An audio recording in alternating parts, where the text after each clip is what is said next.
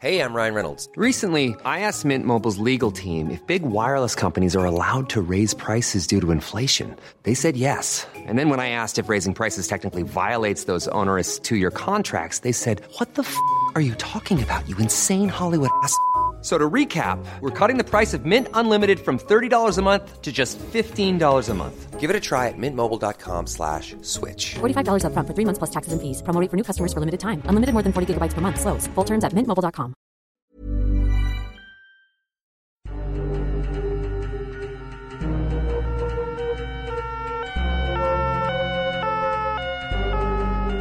Retour sur les grands procès et faits divers qui ont marqué nos départements avec notre série Les grandes affaires criminelles. C'est un podcast Le Dauphiné libéré.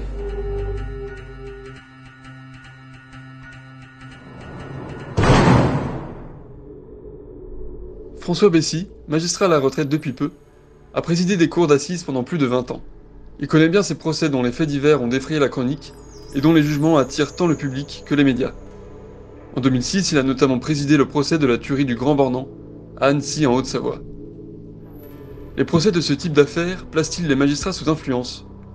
Lorsque le récit du fait divers a été entendu et réentendu, lorsqu'un autre procès se déroule, face aux caméras de télé, à l'extérieur de la salle d'audience où progressent les débats.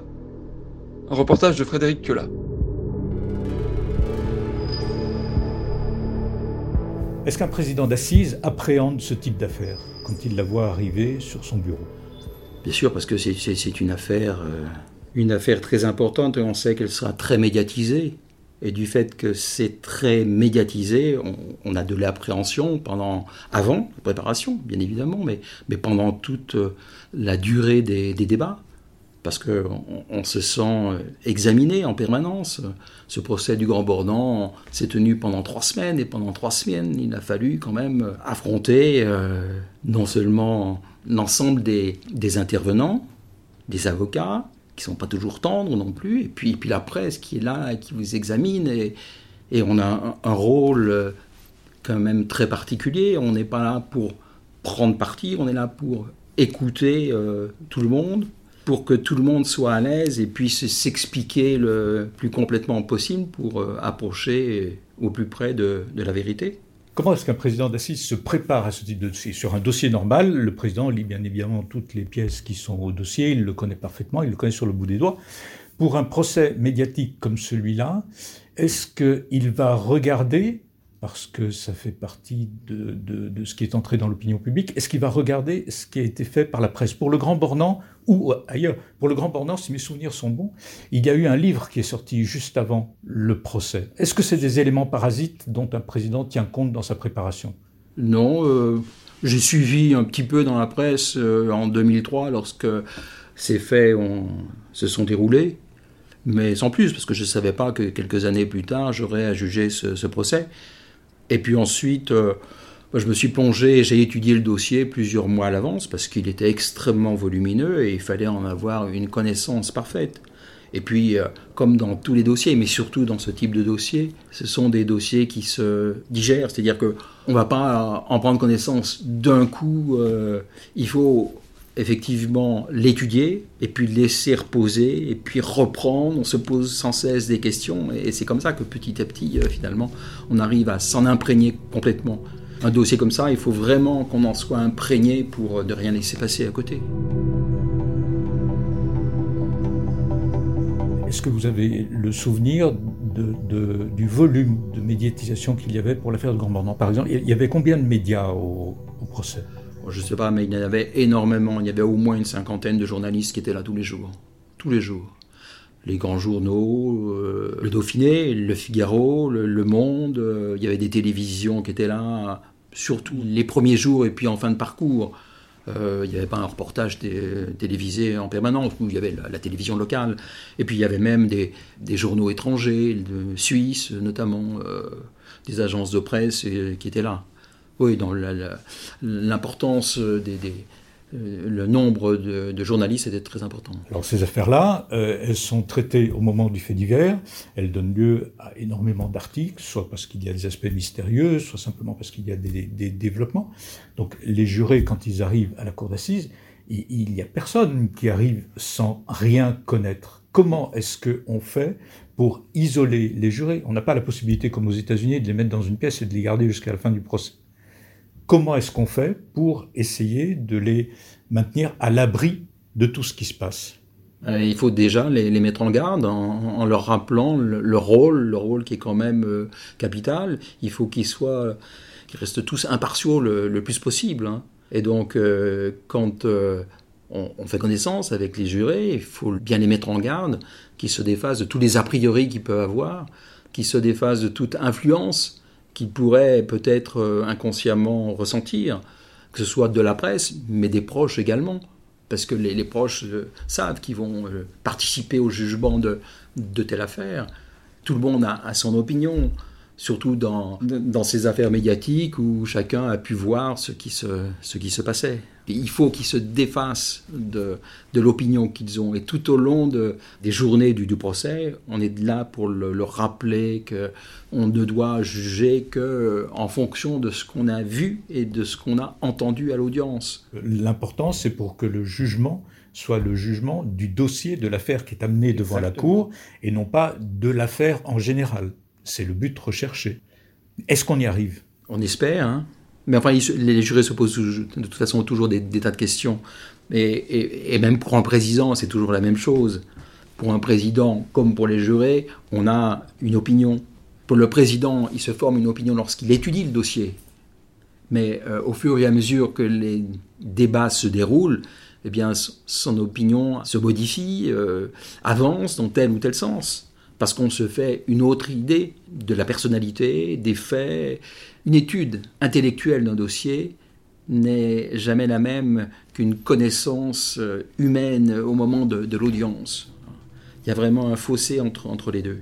Alors ça, ça va au-delà du coup de théâtre d'audience, c'est-à-dire que c'est vraiment la perception physique que l'on a de quelqu'un, de sa manière de parler, de sa, de sa cadence de parole, de ses mouvements, de, quantité d'éléments qui n'existent pas dans le dossier. Ah, mais, tout à fait. Hein.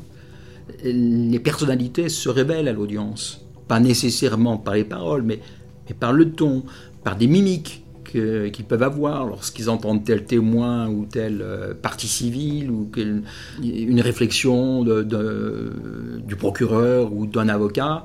On voit les accusés qui, qui, réagissent en permanence. Et petit à petit, on arrive à se forger euh, une autre opinion euh, de la personne que l'on a jugée.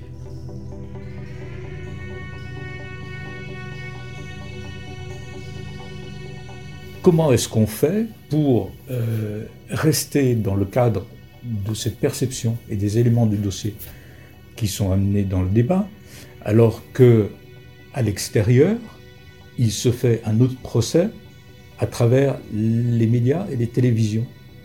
Auxquels éventuellement des témoins qui sont passés à la barre ne disent pas tout à fait la même chose euh, quand ils sont à l'extérieur. comment est-ce que, est-ce que ça demande une mise en garde, je veux dire quotidienne, des jurés par rapport à ça? Oui, oui. en permanence, de toute façon, avec les jurés, on vit ensemble pendant le, temps du procès, pendant 8, 10, 15 jours, voire davantage. On, se rencontre le matin, on, on en discute et on, est là pour euh, rappeler un petit peu à tout le monde que véritablement, c'est pas ce qu'ils ont pu euh, entendre ou voir à la télévision qui, qui importe, c'est véritablement ce que eux ressentent et ce qu'ils euh, constatent pendant le temps de l'audience c'est un discours qu'on est obligé de leur rappeler euh, régulièrement. Hein. Dans un procès comme celui du Grand Bornand, est-ce que vous avez été interrogé par des jurés en disant ben, hier soir à la télé, il y avait, euh, il y avait ça, ou on m'a dit qu'à la télé, il avait été dit ça? Oui, oui, oui, tout à fait. Oui, oui, euh, ils, suivent de près ce qui se dit dans, dans les médias. Même pendant les procès Ah oui, oui, oui. Oui, pour eux, c'est important. Dans tous les procès qu'on peut avoir, lorsqu'il y a un compte-rendu dans, dans, la presse, eh bien, ils sont les premiers à voir euh, ce qui ressort de ce compte rendu, hein. en, se, disant quelquefois ben, que c'est un peu exagéré ou qu'il y a tel événement qui aurait pu être euh, mentionné et qui ne l'est pas. L'intérêt de la presse, n'est pas forcément l'intérêt de la justice. Hein. Pour la presse, pour les médias, il est important de rappeler ce qui sort un peu de l'ordinaire. Il faut attirer le, le lecteur ou le, spectateur ou l'auditeur. Donc c'est quelquefois des événements qui sont pas très très importants, qui sont rappelés dans la presse parce que ça peut euh, attirer justement l'attention. Alors que nous, on ne le ressent pas forcément avec cette euh, même euh, importance. Si on fait le bilan entre ce que les jurés entendent avant le procès, au moment où se déroule le fait divers et où ils ne savent pas qu'ils vont siéger, entre le moment où ils sont tirés au sort, le moment où se déroule le procès et où en fait, finalement, ils, ils écoutent le bruit de l'extérieur. Mais ce type de procès, ce sont des procès sous influence. Sans doute, mais je pense que la médiatisation des procès ne va pas dans le sens d'une meilleure justice. hein. Ça va dans le sens euh, de ce que le public a, a besoin de savoir, ce qui se passe. Et puis, euh, il y a dans le public certainement un besoin de voir euh, de plus près euh, des faits criminels. C'est important pour le public. Pour les jurés, euh, ils sont un petit peu assommés par tout ce, qu'ils voient, tout ce qu'ils peuvent entendre. Mais bon, c'est le rôle aussi des, des magistrats de leur faire prendre conscience de, de leur rôle et puis de leur faire prendre conscience qu'il faut absolument réfléchir à, la décision qu'ils vont prendre et prendre du recul vis-à-vis de, tout cela. Ça reste comme un questionnement après, après les procès, quand on prend des années de recul, est-ce que euh, on, s'interroge encore euh, sur l'issue du procès, c'est-à-dire savoir est-ce que, d'une certaine manière, le verdict n'a pas été un peu orienté par tout le bruit extérieur quand on est président d'assises. Non, je n'ai pas ressenti ça. D'une manière générale, euh, j'ai toujours ressenti un très grand sérieux chez les, chez les jurés. Ils ont un sens des responsabilités quand même qui est important. Alors c'est vrai qu'ils peuvent être influencés par tout ce qu'ils entendent et voient euh, pendant le temps du procès à l'extérieur, mais lorsque on est en cours de délibéré, eh, eh bien, ils se posent des questions et puis c'est pas facile non plus euh, d'essayer d'être euh, le plus juste possible. Il y a vraiment une très grande conscience de la part des, des jurés, cette volonté justement de d'être le plus juste possible, de ne pas se tromper. euh, on hésite toujours. hein.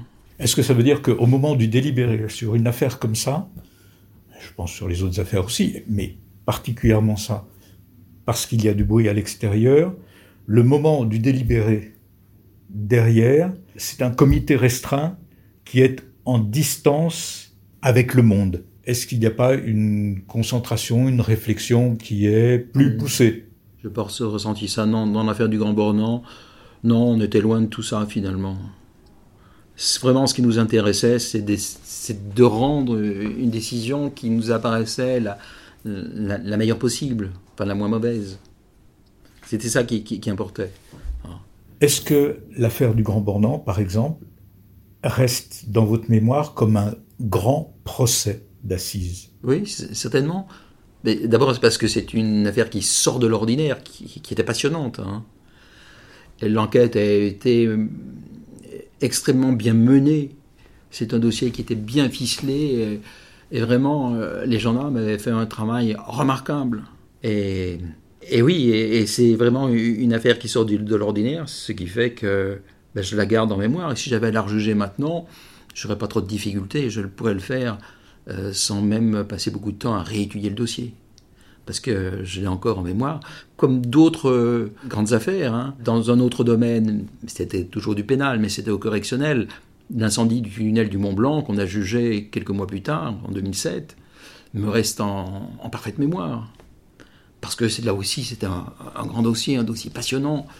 Et puis bon, euh, on y a passé tellement de temps que ce sont des dossiers euh, qui nous marquent à vie, alors qu'il y en a 80% des autres dossiers, euh, si je m'y replonge dedans, je me dirais, mais j'ai jugé cette affaire, elles me sont complètement sorties de la tête.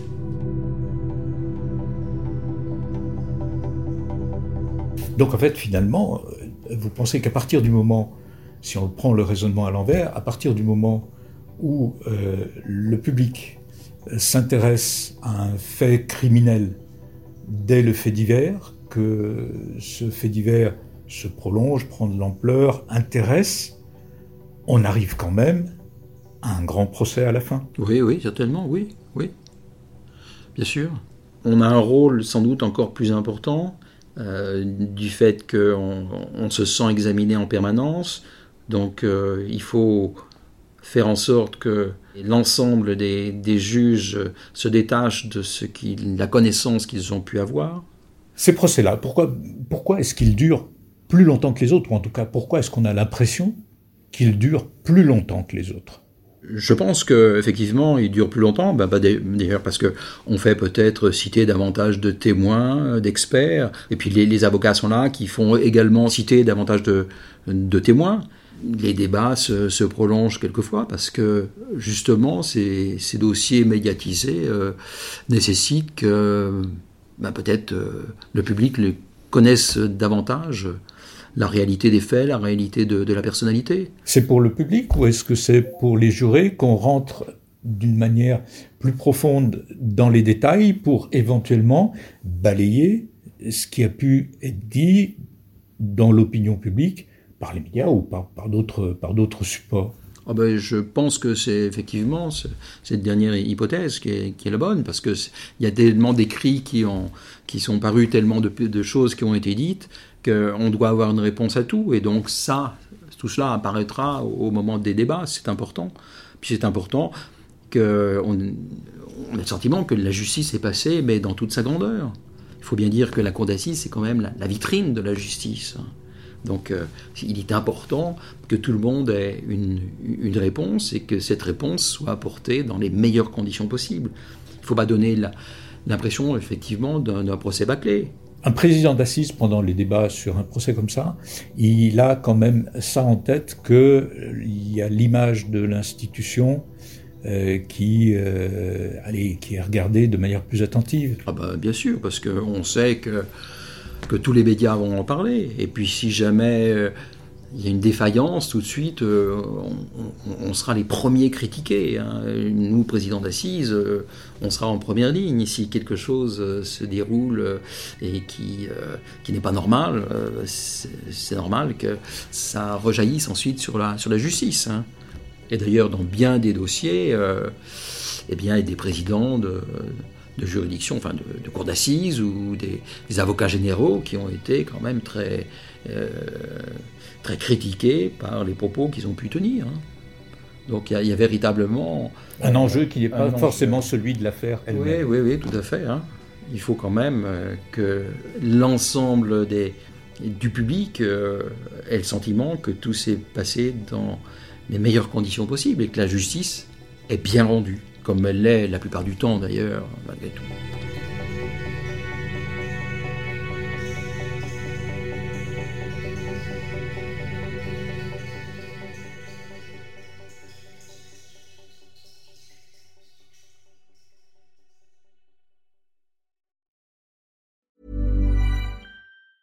The secret to summer ready skin is here. Osea's number one best selling Andaria algae body oil, clinically proven to instantly improve skin elasticity and transform dry skin to silky, soft, and unbelievably glowing. Its signature scent of freshly squeezed grapefruit, cypress, and mango mandarin transports you to sun kissed summer days. Get healthy, glowing skin for summer with clean vegan skincare from Osea. Get 10% off your first order site wide with code GLOW at OseaMalibu.com.